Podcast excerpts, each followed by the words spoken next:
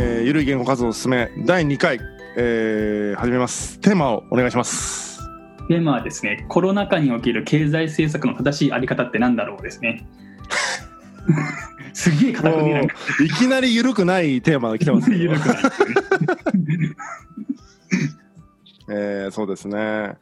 上水です。よろしくお願いしますはいこれです。よろしくお願い健三です。よろしくお願いします。えー、そうですね、コロナ禍における、おいて、まあ、経済、正しい経済政策。そうですね、まあ、あれですよね、経済政策だから、本当にその、せあの政治的にってことですよね。そう政治的にでもまあいいかなと思ったんですけど、まあ、ゆるはいはい。い緩いなんで、まあはい。自分たちが思うとかそういうレベルでああ、なるほど、なるほど、なるほど。なんかちなみになんかあるんですか？わざわざこれを問いにあげたぐらいでなんか思ってるところがあるんじゃないかなっていう。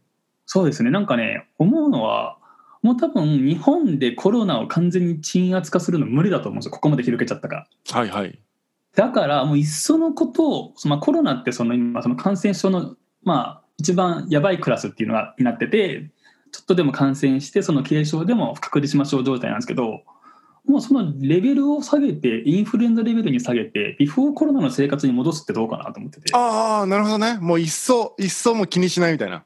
そういつも気にしないっていう感じででも多分日本はもうで何ともこれできないと思うんですよねここまで広がってしまうと。うんでも病院のベッドも足りないし GoTo とかやってばらまいちゃってるしだったらもういっそのことビフォーコロナに戻ってみんな普通に経済活動してただその重症化するリスクのある高齢者とかはじゃあちょっとおとなしくしててくださいっていう方向にもいいんじゃないかなと思うんですけどね。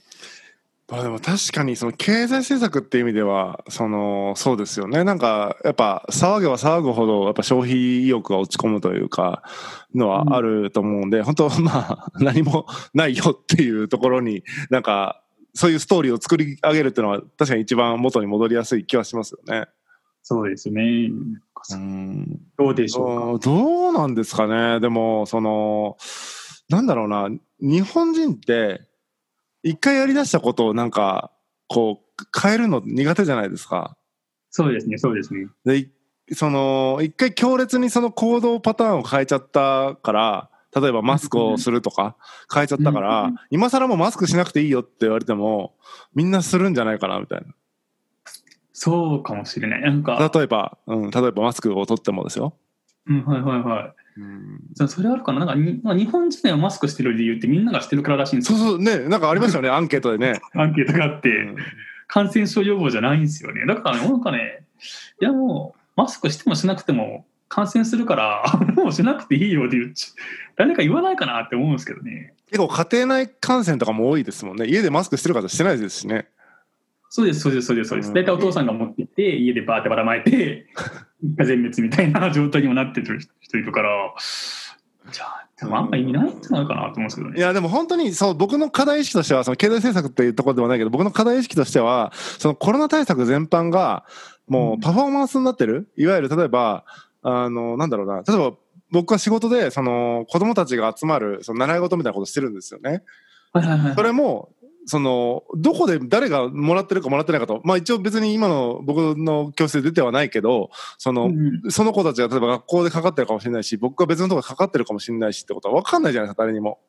うん、わかんないわかんない。で極端な話その中の誰か一人が、えー、とコロナになりましたと生徒かもしれないし、スタッフかもしれないし分かんないけどその時にじゃあ、まあ、濃厚接触者として多分みんな検査になるわけじゃないですか。うんうんうん。で例えばその中で何人か出てクラスターが発生したってもし言われてもそこで発生したのかどこで発生したのか分かんないですよね。そうですね。まあ、もうどっから持ってきたかによりますけど、ねまあ、分かんないですよね。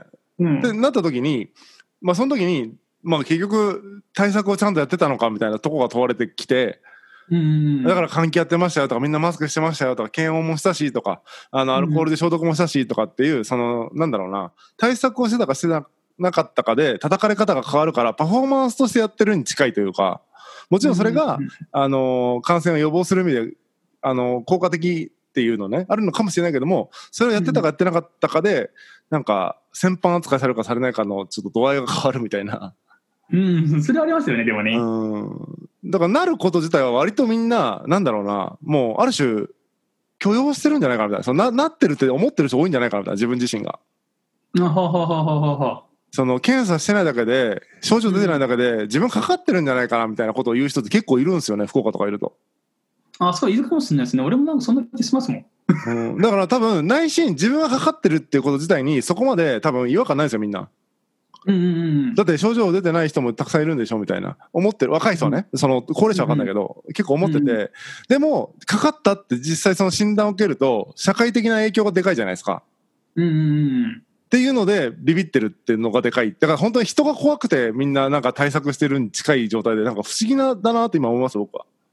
ああ、それはあるかもしれない。あとなんかね、身近にね、コロナの人いないから、いまだにこのフィクション感が拭えないんですよね。ああ、確かに僕もまだその何名前がわかる範囲でかかってるって人見たことないですね。ないですよね。なんかね、本当に起きてるのかって、ちょっとたまに思う時あって。そう。でもなんか、別にもういいんじゃないかなって俺思うんですよね。実際熱中症の方が人亡くなってるって言いますしね。そうっすね。なんか俺の友達、今日 LINE してたんですけど、はい。なんか熱中症で ICU 入ってたって言ってて、友達が？友達がえ。えー、若いでしょ？だって健三さん友達だったら。そう34で、なんかそ外で3時間作業してたらぶっ倒れて、木曜から ICU 入って、キサ出てきたわっつってて。ねコロナ、コロナよりひどい可能性がありますね、それね。ICU に入るって結構よっぽどですよ。そうそうそうそう。だからコロナよりか今ね、熱中症のリスクの方がやばいと思うし、うん。だからね、もうなんか、マスクとかやめたらやめたらって本当に。あの確かにこの夏でマスクしてるのマジやばいと思いますよ。なんか、うーん、その、なんだろう、その医学的に正しいのがなんかわかんないけど、僕の知ってる情報、知ってるというか僕が見た情報の範囲では、外とか、その、距離保てるところではマスクしなくていいっていうふうに僕は認識してるんですけど、その、僕が聞いた情報ではね。だからみんなマスクしてるんですよ、外で歩いてても。そうそうそうそう、みんなマスクしてる大丈夫かなみたいな。それ暑くないのかなみたいな。暑いっすよね、あれね。俺、あ俺暑いもん。僕も建物入るときしかつけないんですよ。建物入るとか、その本当になんか密になるというか、密閉されたところに行くときに一応まあ、エチケットとしてつけるみたいな。別に僕がどうととかっていうよりは、その一応みんなが嫌がるだろうなとかでつけてるみたいな感じで、外歩くときとかはつけてないんですよ。その持ってるっていうか。はいはい。うん。だからその辺とかも、まさにパフォーマンスでしかないような気もするな、みたいな。そうですよね。俺も本当そうっすよ。あの、外出てるときはつけないし、まあ、基本車移動なんでね、まあ別につけなくていいやってなってるから。あれだから本当あれパフォーマンスでやっとかないとね、咳とかね、マスクしてなくて咳とか臭いんですよね。すっごい見られるんですよ。うん。で、今なんかそのマスクしてない人は入店禁止の店も出てきたし、あ、マジ、あ、確かに、ありますね、ちょいちょい。ありますあります。うん、確かに確かに。そうそう、だからなんかね、しとかないとまあしょうがないかなとか思うんですけど、来店のハードル上げたらそれこそ物売れなくなるんじゃないかと思うんですけど。うーんなんか まあ、なんでしょうね。あのー そう、マスクがある種、服着用するに違いですね。なんか裸で歩けないみたいな。うん、本当本当もう口元もオープンで歩けないっていうのは、ちょっとね、厳しい世界になったなって思ってて。実際どう、どうですか？僕たちはもう全然その、もちろん専門家でも何でもないですけど、夏で今、この一応なんか騒がれてる状況で、この冬になった時になんかバーンって跳ねるみたいな、そういう心配とかどうですか？まあ可能性はあるかもしれないなと思ったんですけど、まあでも、かかったものはしょうがないって、ここまで来ると諦めるしかない。本当本当。なるほどね。まあ諦めるっていうスタンスですね。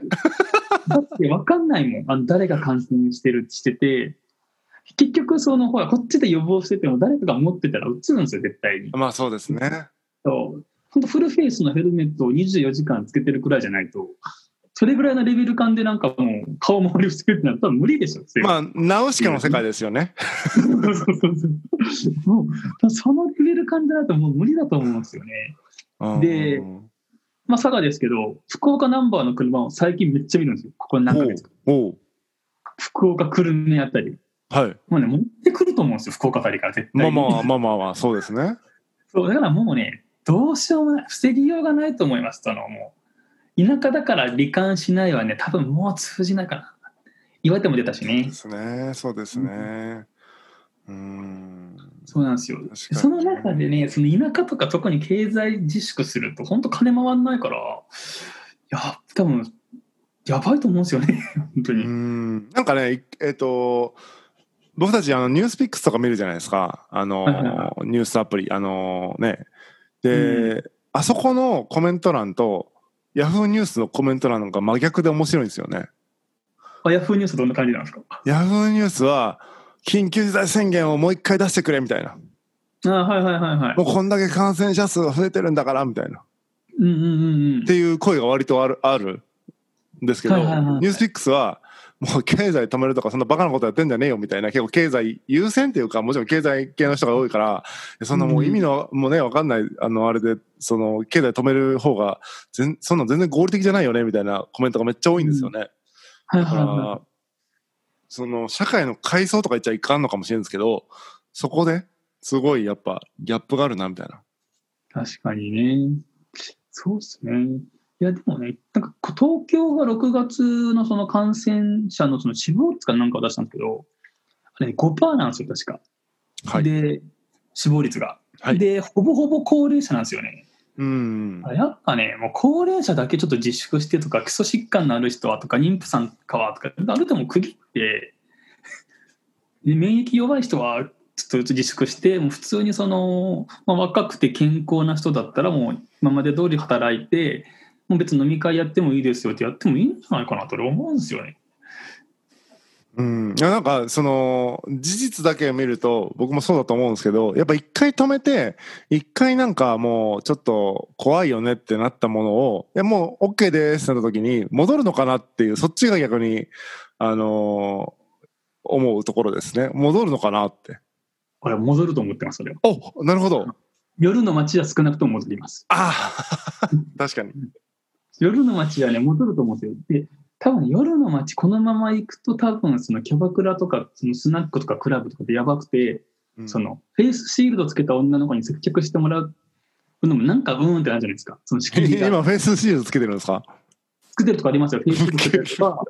もう今、本当にね、ドドレス着てフェイスシールドつけてるんですかドレスつけてるのかなんか知らないけど、フェイスシールドつけてるとこもあるし、その仕切り？はい。テーブルに仕切りついてたりとか、あとなんかあのオンラインでその、ライブチャットみたいな感じでやってたりとかするんですけど、多は分それでね、も持たないと思うんですよ。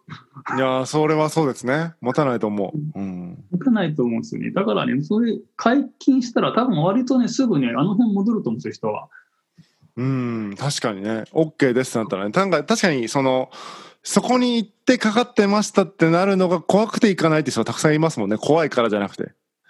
あ、そうそうそうそう、多分そうなんですよ。それから感染経路不明の人たちって、あれはい半分ぐらいそういうな夜の街系、キャバクラとか風俗とか、あの辺じゃないかなと思うんですよ。へえ、そのレベル？いや、これはあくまで俺の予想ですよ。うんうん、そうそうそう。言えないんですよそんな、そんな濃厚接触します？その風俗はさておき。キャバクラでそんな濃厚接触ですか？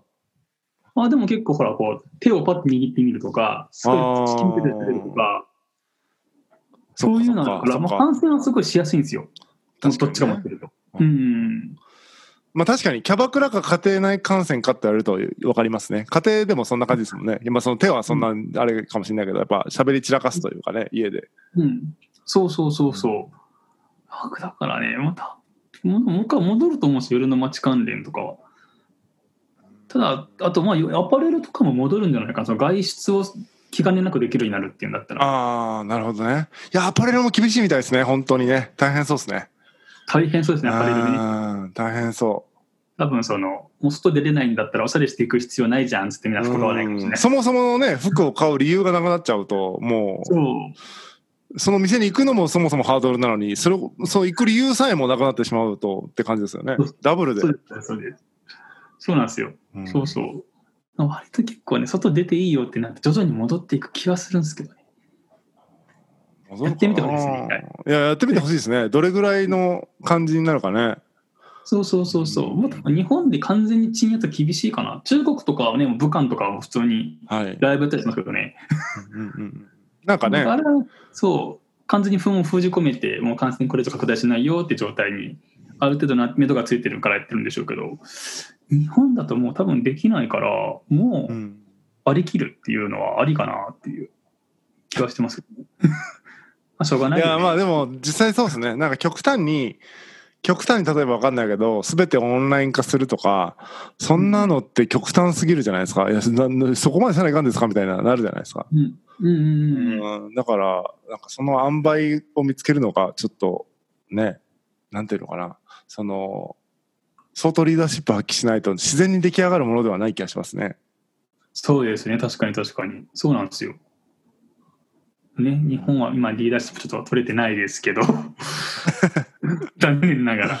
残念ながらね。そうだからそうね元に戻すっていうのはでも一つ面白いかもしれないあとあれはどうですか？そのなんかいわゆるその給付金がどうたらこうたらとかなんだかんだら補助金がどうたらこうたらみたいな感じでその企業を支援するみたいなのあるじゃないですかあります、あります、あります。ああいうのについてはどう思ってるんですか？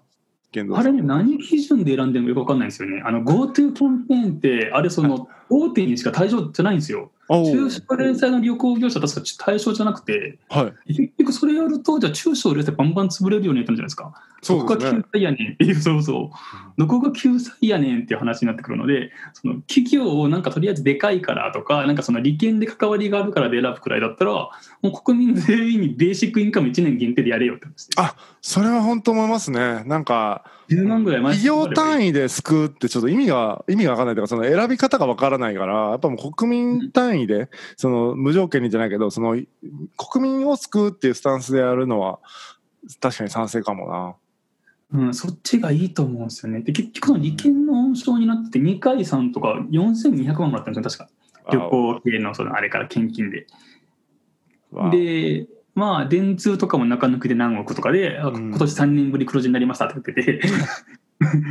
だからもうなんかね、それ、その、まあ、確かにその実績があるところに依頼するっていうのはあるんですよ、あの行政って。はいその変なところに依頼して失敗されると嫌だから。うん。あるけど、なんかね、そこら辺の不透明さとか、その無駄金使ってるよねっていうところを見ると、じゃあそのもう普通に助成金でとか、あ中抜きさせるとかじゃなくても配れよ10万ずつっていうのをうん。やった方がね、いいと思うんですけどね、結局のところ。確かにね、うん、確かに。うん。一律でってなると逆に分かりやすいですからね。そうです、わかりやすいですよ。もうあんなんだってピーってね、国民全員日本国籍持ってたら配りますって。いいと思いますよね。うんうんうん確かに。それは賛成です僕も。だからベーシックインカム試しもうなんかそれをしかもなんか救済措置としてやりつつ社会実験としてベーシックインカムを試すチャンスとして捉えるというか二度美味しい形でやってもらえればいいですよね。期間限定でしやすいじゃないですか。